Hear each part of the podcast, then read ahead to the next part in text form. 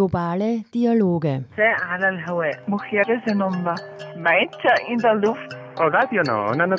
Donne in Aria. Women on Air.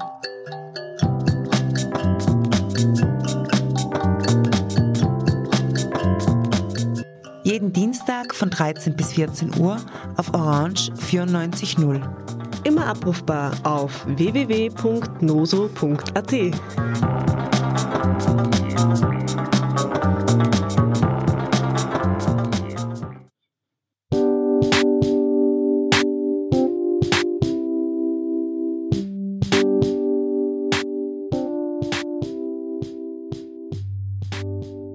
don't have to be profit based because capitalism is actually an anti right system, it is an anti gender system.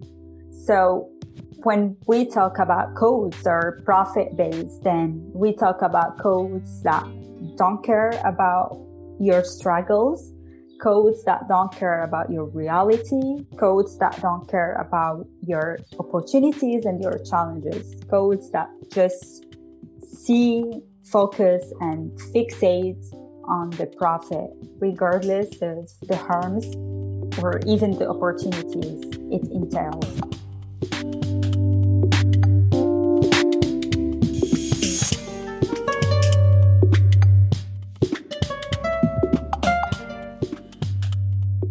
Looking at where you want to give information, what information agency. Second is uh, rights framework. Third is the people building it themselves. And fourth is always checking power.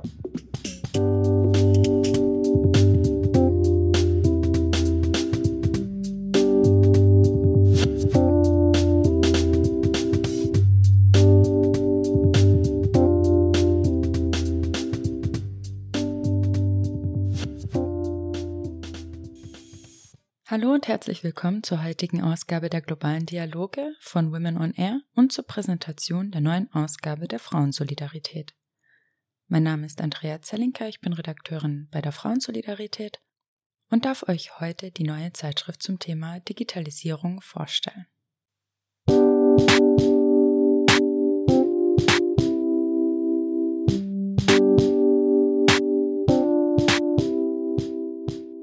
Online-Meetings, Online-Veranstaltungen oder Online-Partys. Digitalisierung hat während der Corona-Pandemie an Wichtigkeit zugenommen. Müssen sich Menschen den profitorientierten digitalen Infrastrukturen ergeben? Wer wird diskriminiert und marginalisiert? Und wer hat überhaupt Zugang zum Internet? Während sich Menschen im globalen Norden Gedanken über 5G und hocheffiziente technologische Neuerungen machen, haben 70 Prozent der Bevölkerung in Afrika und die Hälfte der Frauen weltweit keinen Zugang zum Internet. Zwei Milliarden Frauen im globalen Süden sind von der sogenannten digitalen Revolution ausgeschlossen.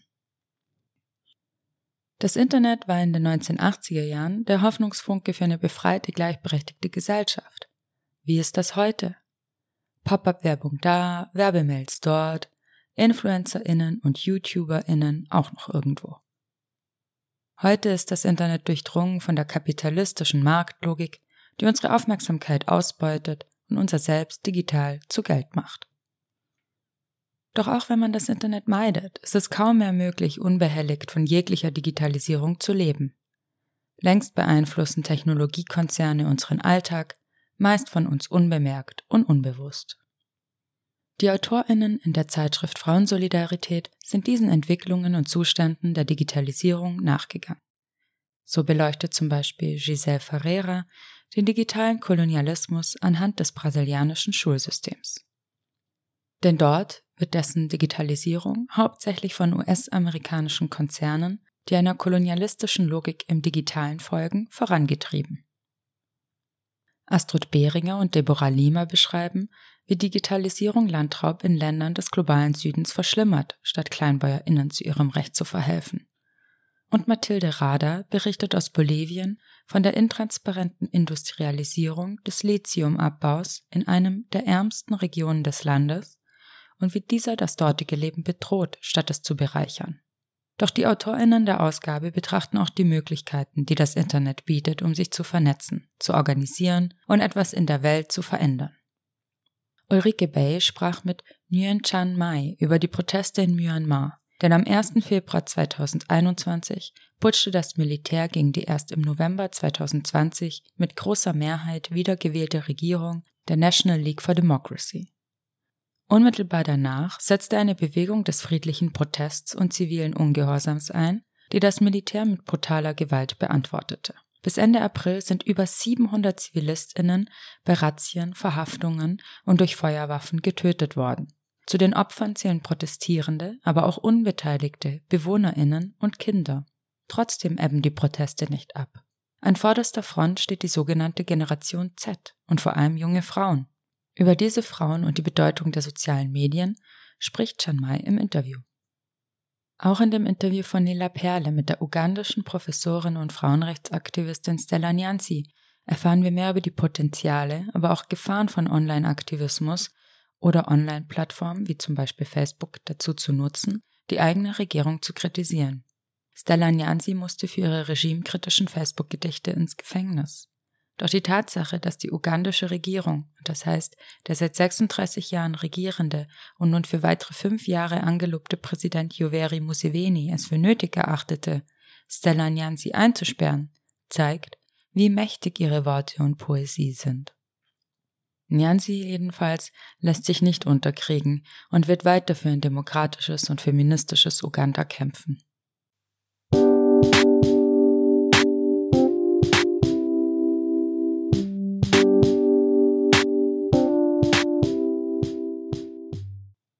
Um herauszufinden, wie das Internet und digitale Infrastruktur für den feministischen Kampf und die Veränderung hin zu einer gleichberechtigten, befreiten Welt eingesetzt werden kann, hören wir heute in zwei Interviews rein, die ich für euch auf Englisch geführt habe.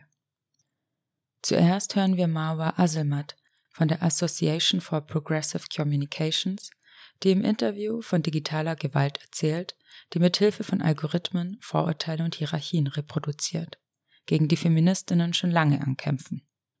Außerdem haben wir über die feministischen Prinzipien des Internets gesprochen, die diese Organisation mitgegründet hat, die die Umsetzung von Frauenrechten, die Mitgestaltung, das Partizipieren und die Wissensweitergabe rund um Informations- und Kommunikationstechnologien zum Ziel haben. Im zweiten Interviewbeitrag blicken wir nach Indien und anderen südasiatischen Staaten. Brinda Lakshmi, eine nicht-binäre intersektionale queer-feministische Forscherin, Autorin und Advocacy- und Trainingsexpertin erklärt, wie in Südasien Transmenschen pathologisiert und durch digitale staatliche Strukturen diskriminiert werden, was dazu führt, dass fehlerhafte digitale Daten ihre Ansprüche auf Bezüge beschneiden.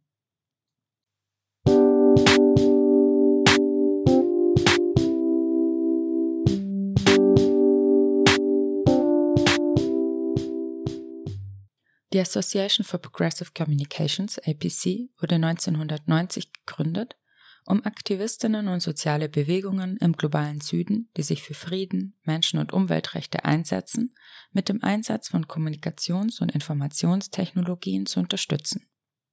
2014 und 2015 organisierte APC internationale Treffen mit Expertinnen und Aktivistinnen in Malaysia, die die 17 feministischen Prinzipien des Internets entwickelten die 2016 online veröffentlicht wurden.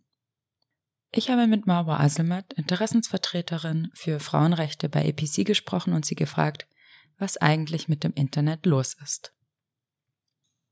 With this global pandemic, we have actually realized to what extent the internet is really crucial for our livelihood. It has become a lifeline for so many people around the world. The the way they actually seek information, the way they connect with each other, the way they sometimes even stay sane, especially in isolation, for instance. But I guess what is actually happening with the internet is not a problem with the internet itself. It's actually a problem with the system that has been structured upon it. So when we talk about the internet, we talk about another revolution, the so-called actually information revolution, which is just another way of saying surveillance, you know. So the way we relate with the internet is the way we actually consume, consume information. Sometimes even we just seek other ways of engaging with people. So you would be, for instance, just downloading a new application for your workout or seeking a new account for proofreading. I don't know, but it's always consumption, you know. And within this profit based system, we have seen how those long standing structures of marginalization have just been reverberated uh, within that system. So we've seen how the current exclusion that we're facing right now in terms of access issues, in terms of surveillance again, in terms of uh, digital inequalities in general, have been there in another form. And the internet has just facilitated that continuum of exclusion and that continuum of disenfranchisement. So why APC has thought about the feminist principles of the internet? Basically because when you can't opt out of the system, so you actually have either to agree on that conditions, for instance, to sign up to an application or to subscribe or whatever. And I'm just giving simple examples to make it really basic, but it's more than that. So when you can't actually opt out of the system, you need to reimagine another one. You need to reimagine an alternative. And that alternative comes in the form of the feminist principles of the internet because we believe that a feminist perspective is very needed because it is the one that really gives a breakdown of the power dynamics, you know, and how people and how people of diverse genders and sexualities have been either forced into that system or have been actually just forced to, to reveal their identities, just to reveal their embodiment in a way that is confirming to the actual system. And we need a non-conforming system, actually. We need a system where you can be yourself, basically. You don't have to be one of these images we see in the digital space. And that's why we've come up with these feminist principles of the internet to give new pathways for everyone, everywhere to actually resist against that system, but at the same time to actually embrace their agency. So you already mentioned the five clusters of the principles, which contain overall 17 principles. And the first is access, as you already mentioned. And access is mainly concerned with the material conditions of living, of having the possibilities to go into the internet, to use apps and digital services, as well as access to information, which is relevant to women and queer people. And it also contains the possibility to use them autonomously. When it comes to access to the internet and digital infrastructures in general, how is it distributed currently worldwide and regarding to gender specifically? So the, the answer is simple. Two billion women are offline. So if you can imagine the impact it has on livelihoods in different areas of the world, and if you can imagine that just a part of the world is actually thinking about 5G and thinking about more and high speed technology and artificial intelligence and how we can solve issues with blockchain technology, whatever you name it, when 2 billion women are offline. If we speak of Africa, the youngest continent history has ever witnessed. So when we talk about Africa, where we have the largest, youngest population ever, and 70% of them are offline, you can have the conclusion by yourself and you can see the internet is working for who and why is it as such.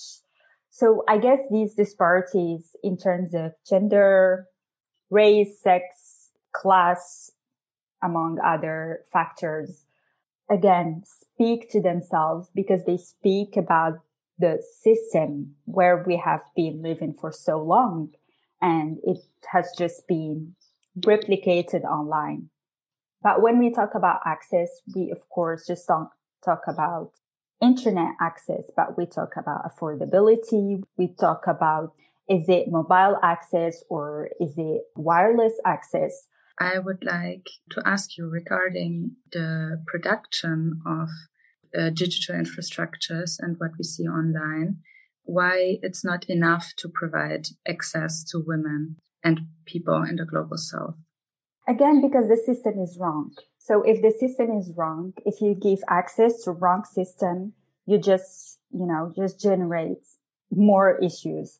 And why the system is wrong from the get go, because it has been just excluding people in the way it has been shaped and governed and deployed.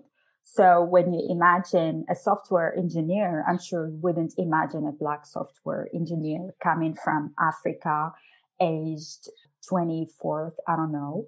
So it's more a Silicon Valley, you know, perspective of the internet, which is still existing and even more so being reinforced with the current governance system we have and how tech giants are making huge profits and they're just governing themselves and no one can have the last word on that. So I guess again, the question around access is, is a question around the means, but also the infrastructure.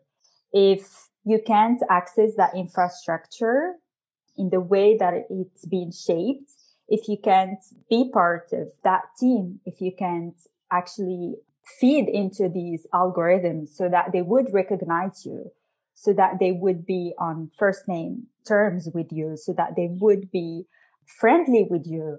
They wouldn't shadow ban you on Instagram, for instance, and how we see that queer black activists are being just shadow banned on different media platforms.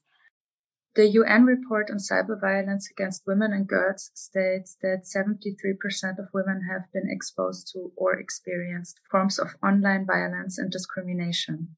Also, researchers and activists like Joy Buolamwini of MIT or Safiya Noble of UCLA in the US have contributed to make visible how algorithms are inherently sexist and racist which may also be connected to the fact that most coders today are still men and specifically white men.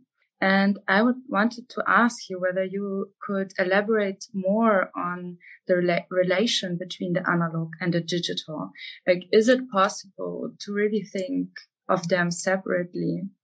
Of course, if we're going to talk about the impact, we can't actually think of the analog and the digital separately because the confluence of both really makes the internet either better or worse.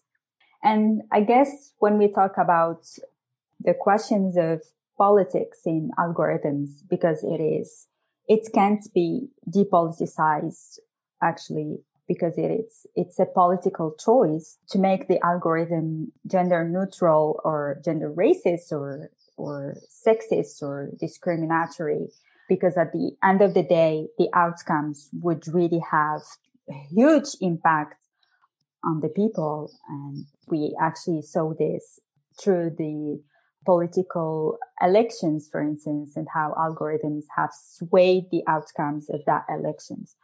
So the thing is that the algorithms, they actually feed into the decisions we take. So if they're not representative, not just in terms of data, but also in terms of who actually makes them and who actually choose the factors that go into that algorithms. Then we can't, of course, expect to separate them and to say, Hey, the analog is working. So is the digital. And of course, we actually have to acknowledge that all systems are they have their their structure of discrimination and there is no best or worst system. And that's the case because we need to work all together to build that alternative or let's say alternatives. So i would say there are a lot of internets that's what should be the case. I would like to ask whether you think a weather coach can be neutral? Well, I actually don't think codes have to be gender neutral because this is not possible, you know. It's not a question of possibility, but it's more a question of forcing the code into something, you know, utopic because gender neutrality is not the best. The best is, is actually gendered codes, codes that really take into account different genders and sexualities. Actually, what I wanted to mention is codes don't have to be profit based because capitalism is actually an anti-right system. It is an anti-gender system. So when we talk about codes or profit based, then we talk about codes that don't care about your struggles, codes that don't care about your reality, codes that don't care about your opportunities and your challenges, codes that just see, focus and fixate on the profit, regardless of the harms or even the opportunities it entails. So for me, I see the feminist movement as a way to break through that capitalism system because thinking about the power relationships, thinking about the dynamics uh, the feminist movement entails, but also thinking about the missing picture it holds because it is the only one that really, yeah, that just really considers the struggles of different people in different parts of the world and their expression, their um, sexual embodiment, and the way they actually recognize themselves and their agency. In the fifth cluster embodiment, there's the principle of privacy and data, where I read the following quote. Surveillance is the historical tool of the patriarchy used to control and restrict women's bodies, speech, and activism. And when I read that, I really became aware of something I never explicitly thought of, namely surveillance of the state or corporations being the continuation of patriarchal practices in the digital space. Because we've actually been conditioned into a state of surveillance. And when we've been conditioned, we actually normalize that state of surveillance. So from the CCTV cameras in the streets, from the pictures of the baby in the womb, from, from the pictures actually of women's victims or survivors of violence and from everything we've, we've been actually normalized or we've, we've actually, the way we've been raised and the way we've we've known society. And I'm sure if you just give it a thought, you would acknowledge how you've been surveilled in a way or another.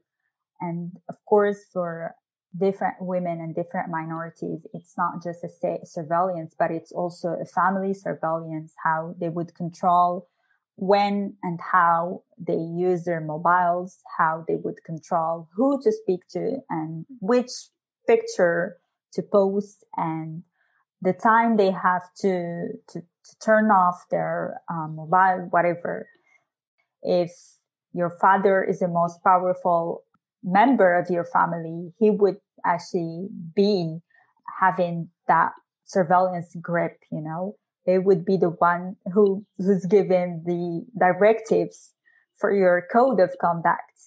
And so it's actually the art of disciplining a society and when the internet has broke out, we've seen the, the art of disciplining of mass societies, how they're being thought to react, how they're being thought to hate, how they're being thought to love, how they're being thought to think of a woman's body, to think of a perfect woman's body, to think of, um, of uh, perfect relationship or I don't know, um, uh, perfect workout even. So for instance, we've seen that campaign where women would show their nipples and it says free the nipples and how they're actually being censored. And you can uh, find Instagram banning that post or saying that this content is sensitive. How can nipples be sensitive, you know? And male nipples are not sensitive. Exactly. So it just says a lot about who's actually conditioning that state of surveillance. But it also says a lot about the language that comes with it because pictures of women being beaten are conforming to that system. But if we have expression of pleasure or sexual ex- expression or non-conforming pictures, they would be banned from the system. Again, it's just an art of disciplining, of coercive censorship and of making people conform to one system. If we want to talk about surveillance, we need to make sure to talk about the struggles of women because they have been the one being surveilled for so long through different means and, and ways, even long before the internet revolution, the industrial revolution, and so on and so forth. Überwachung ist das Prinzip, auf dem sich kapitalistische Wirtschaftssysteme wie auch der sogenannte Plattformkapitalismus, in dem Unternehmen wie Google, Facebook, Uber und Lieferando dominante Wirtschaftsakteure sind, begründet. Für Mawa Aselmat ist klar, dass Internet, Apps und digitale Infrastruktur antikapitalistisch und feministisch sein können. Bis wir das aber erreicht haben, sind sie weiterhin Motoren für Überwachung, Ausbeutung und Ausgrenzung. Um das besser zu verstehen, habe ich mit Brinda Lakshmi geredet, die zur Digitalisierung wohlfahrtsstaatlicher Strukturen in unter anderem Indien forscht.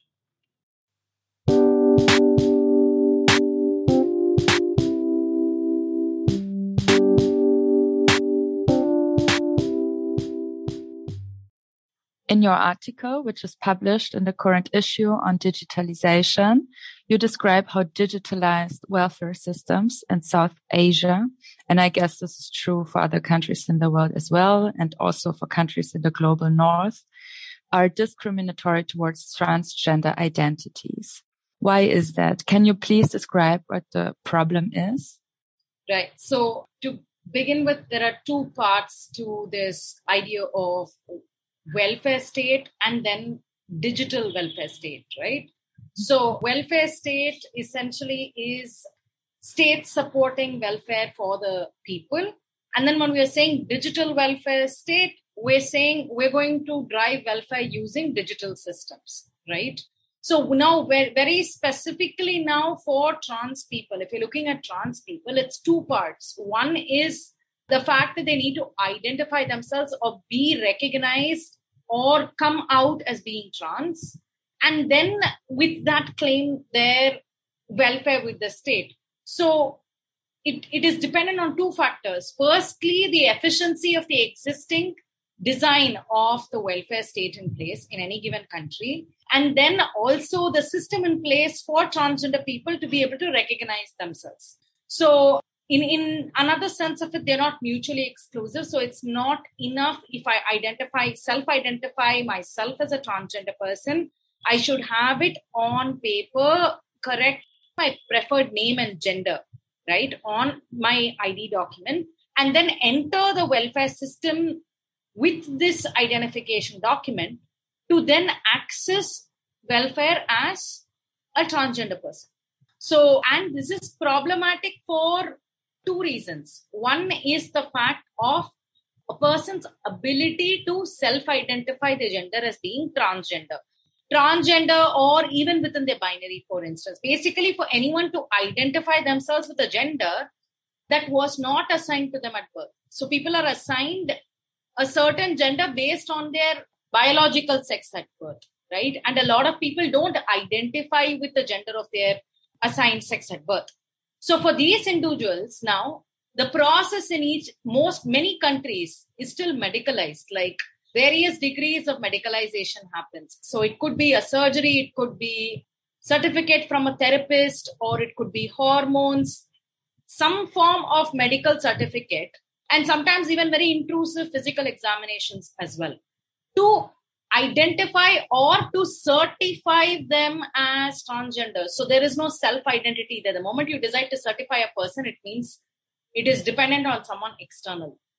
So trans people have to put themselves forth into that, go through that process, which can be quite stressful on them to identify themselves as transgender, right? And there are a lot of challenges and hurdles there. That's one. Second is after they've done that, what's the kind of welfare system in place in different countries, right? Now, when you're digitizing this, if it's a bad system that's there already in place, digitization is only going to replicate that bad system with probably more complex issues or complicate the issues further.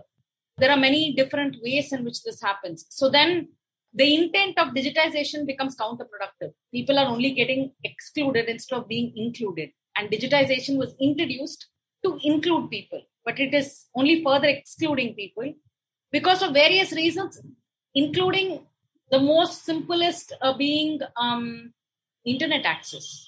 Digitization of welfare states in in places where there's no internet access doesn't make any sense. And I'm talking about these different issues, not just with respect to South Asia. I'm talking about globally, right? The fact that throughout the world, transgender people are facing the requirement by the state for medical validation, so-called medical validation. Can you please elaborate on this practice, what it entails for individuals who are confronted with it? So ICD 11, which is the diagnostic manual or the guide or guideline basically for diagnosis, they've moved gender dysphoria from the category of mental disorder. Basically, they've removed gender dysphoria from being diagnosed as a medical condition per se. So, although the ICD 11 has uh, changed the standard because of the old standards that have been in place and in use so far, medical practitioners around the world, and this can be said even of the uh, new law in India as well, the Transgender Persons Protection of Rights Act 2019, actually the law itself requires for surgery to be for a person to be able to identify themselves within the binary genders, right? Of male or female. But this has been diluted down in the rules saying, okay, you don't need to do a medical surgery, but you still need some form of medical certification. Say, at least from a psychologist, saying that, yes, this person is uh, who they identify themselves to be, right? Minimum, that's come down to that. Previously, there used to be screening committees with physical checks, right? How do you physically examine someone to be transgender or not? This is not something that cisgender people go through to be identified as say i'm a man i'm a woman no they don't they don't go through physical examination so there's something absolutely perverse the moment you medicalize or require for a um, I don't know certification of a transgender person, right? There seems to be a certain way to prescription to other people outside the binary genders of male and female. This is largely you can find a lot of this root in the colonial history of different countries at varying degrees and coming from religion the uh, western understanding of religion and that passing on through the colonial you know regime across the world and the legal systems being formed based on those colonies you know in, during the colonial era getting passed in on a lot of those laws now it's become a matter of power uh, whom how to control people and in your article, you described the current situation in Bangladesh, Nepal, India, Pakistan, and also a little bit in Sri Lanka. And you explain that there has been an accepted third gender in these countries. However, although in these countries exist an indigenous or traditional transgender or third gender identity, non-traditional identities and gender experience are hardly accepted. Could you tell more about uh, the position of traditional transgender persons also, maybe in regard what you just mentioned with the colonial aspects of binary gender concepts. And what is the conceptual difference behind traditional transgender or third gender identity and non-traditional identities? How is this difference come into being? So the history of one is Hijra mm-hmm. and there is also Khwaja Sira. There's a common colonial history per se in uh, India, Pakistan, Bangladesh for sure. Uh, because technically speaking, Nepal was n- never a, a, colony in that sense, was not a British colony. So in these three countries back then in the colonial time, they have the history and they continue with that even now of identifying uh, of uh, gender identities of uh, indigenous identities such as Hijra, uh, Khwaja and then there's also Aravani. Within India itself, there are a lot of traditional identities that exist. Uh, depending on the state, India is a very diverse country, so we have a lot of other indigenous identities as well. Individuals from this community identify themselves with that identity, which is outside the binary of male and female. And these, these are historically present gender minorities, and uh, they've existed even during the colonial time. And for not for, I won't say some reason, but the history in the region has been that when India was still a colony, uh, the Britishers, English passed the uh, passed different discriminating acts like the Eunuchs Act, which very spe- specifically targeted these indigenous gender minorities, othering them or like criminalizing them, criminalizing their behavior, uh, etc. There have been pros and cons to the presence of these indigenous identities for a very long time in history, right? Pre-colonial history, they were not as othered as during the colonial period.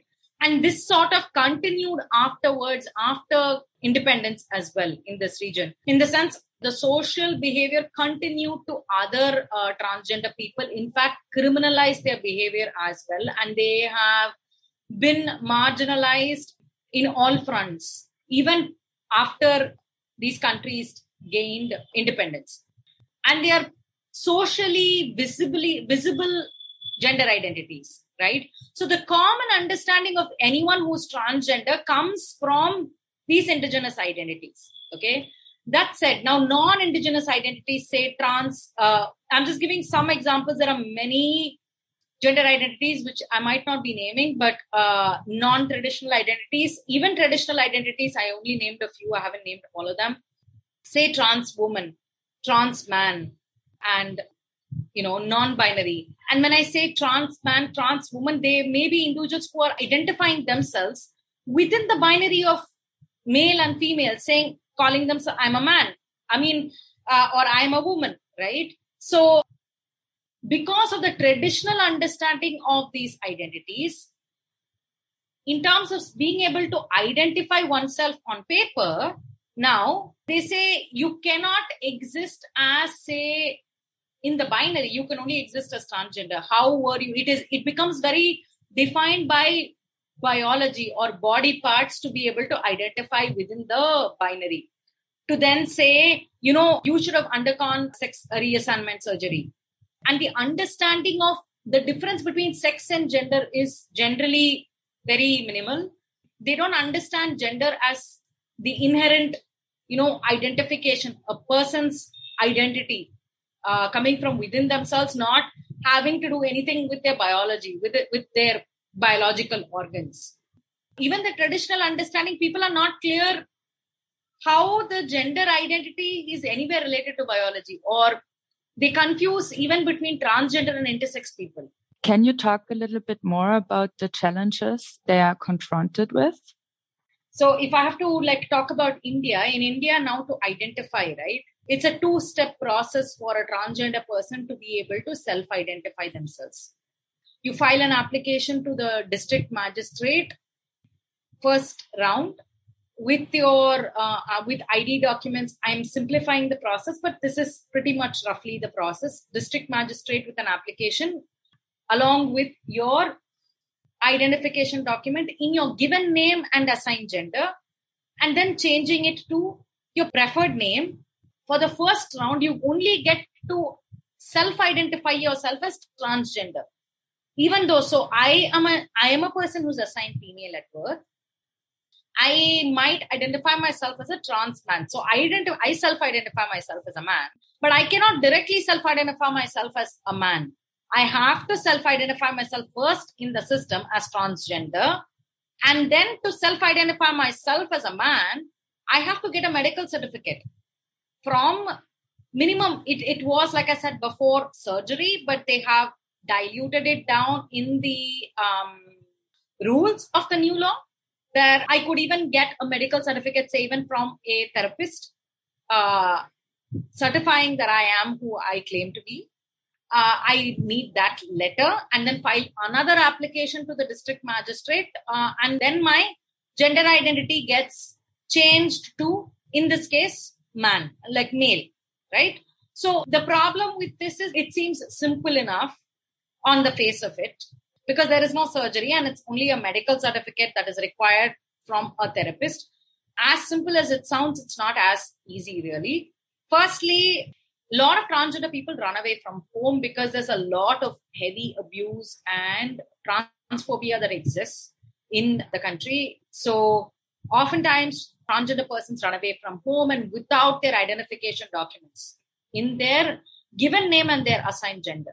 So even with an online process now, they still ask for an ID certificate. So it kind of is same way, like I told you, this the existing system already is problematic and they're only hard coding it by digitizing this process now that just makes it very much harder for someone to uh, enter the system there and self-identify themselves as in their self-identified gender second is say even if i go as far as transgender i get myself certified as transgender and for the next step i need a medical certificate. It's not easy to find queer friendly medical practitioners right? Even therapists in india to actually give you a certificate that to certify me. So how can I expect someone who is actually queer phobic to actually tell me I am, it's not a medical condition.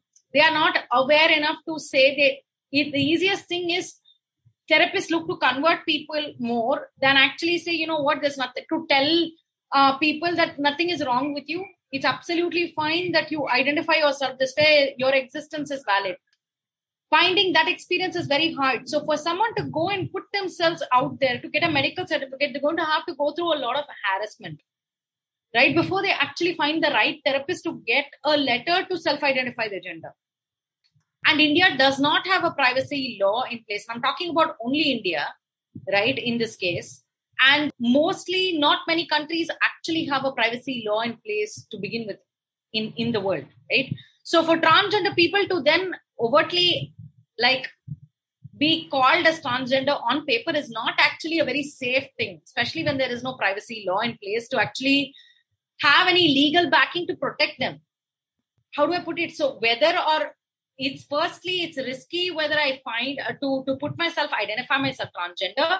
Then there's also not enough medical professionals or like queer friendly medical professionals to actually give me a certificate who who like without questioning me or being transphobic actually say there's nothing wrong with me and give me a valid certificate right and also there's interdependency of documents existing documents which kind of complicates the system although it seems simple enough for a lot of people. It's not a safe system in place for transgender people per se.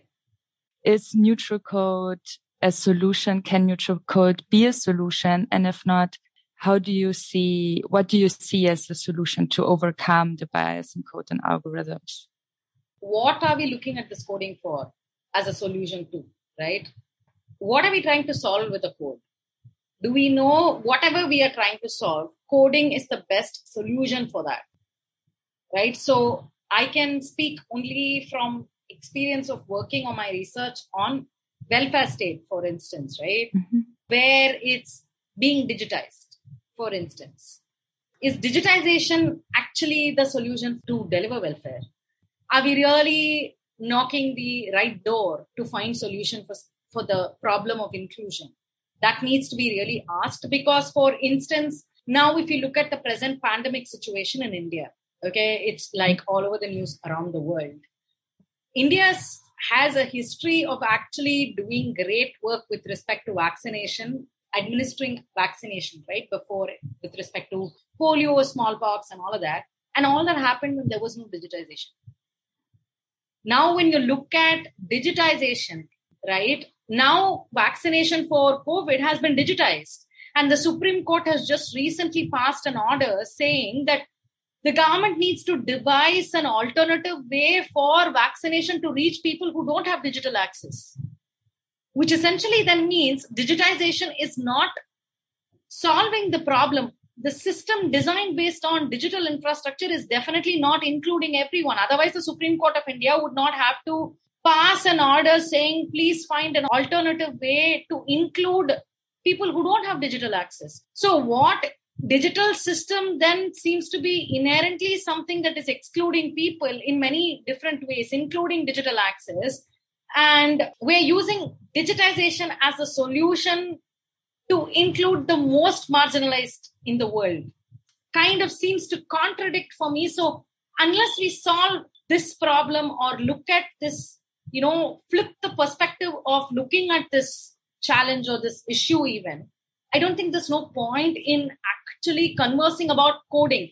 The moment we're talking about neutral coding, right, we're saying we've accepted and said that, you know, digital is the last word on inclusion.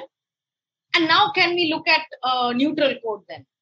We're still trying to playing the game from inside the system. We need to get out of this game and think from outside and see how can we break this system from inside out instead of trying to say, let me put in more you know, probably data categories to make this more neutral. Maybe I'll include this one, that one. There are so many zillion identities in the world.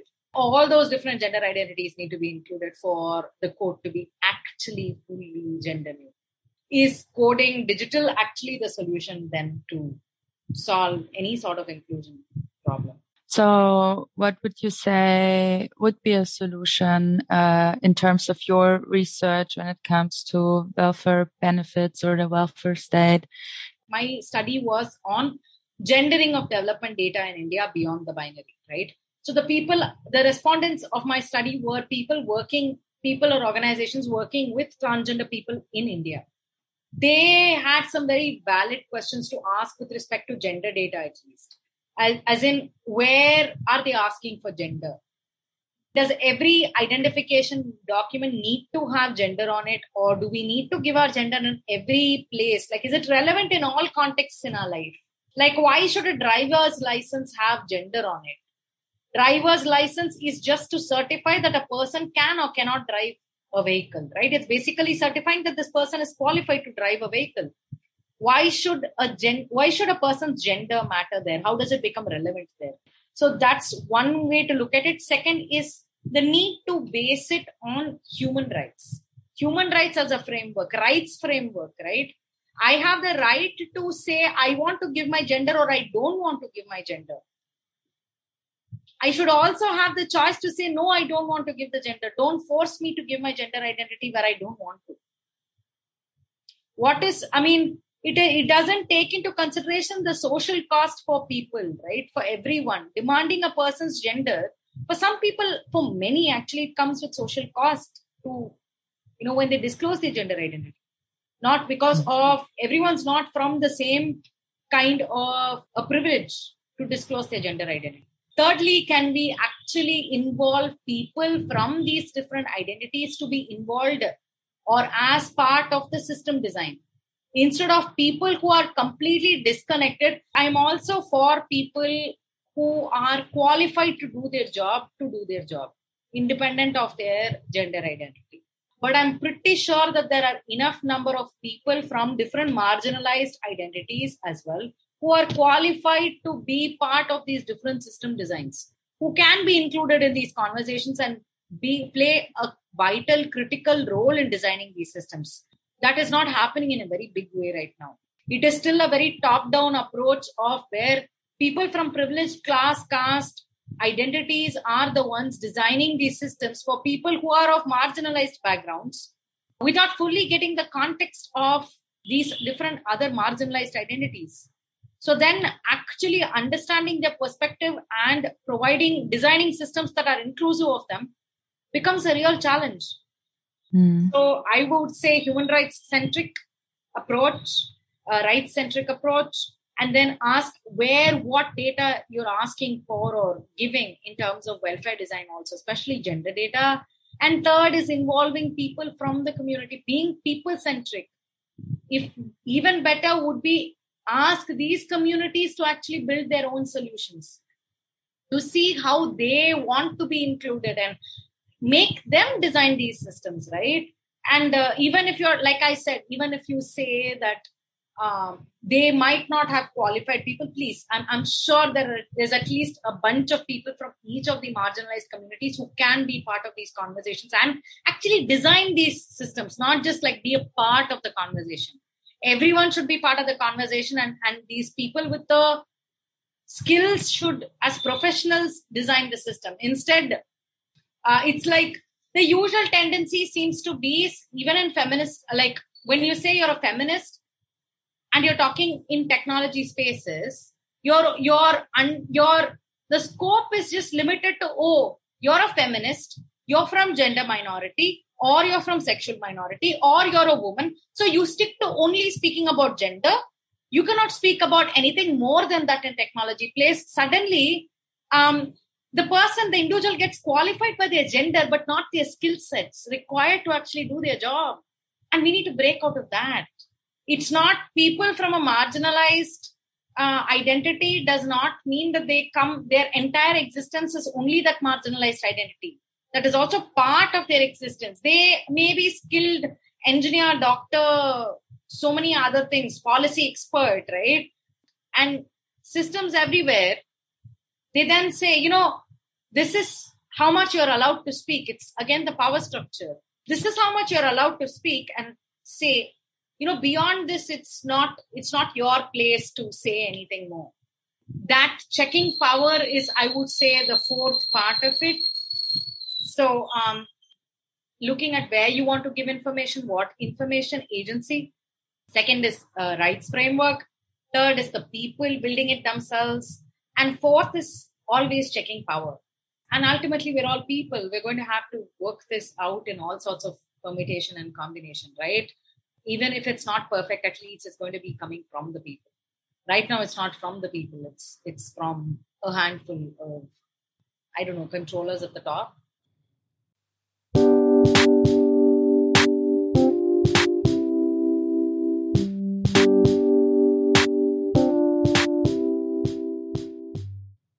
Rosa Luxemburg hat einmal gesagt, zu sagen, was ist, bleibt die revolutionärste Tat.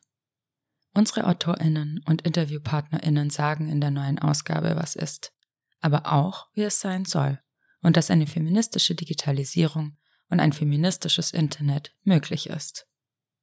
Die neue Frauensolidarität ist demnächst für euch in Geschäften erhältlich oder schließt doch einfach ein Abo ab, um kein Heft zu verpassen. Alle Infos findet ihr unter www.frauensolidaritaet.org. Habt noch einen schönen Tag. Bis zum nächsten Mal. Tschüss.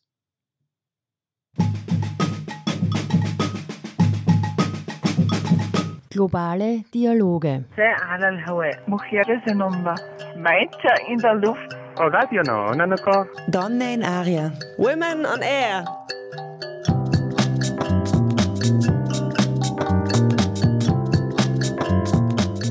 Jeden Dienstag von 13 bis 14 Uhr auf Orange 94.0. Immer abrufbar auf www.noso.at.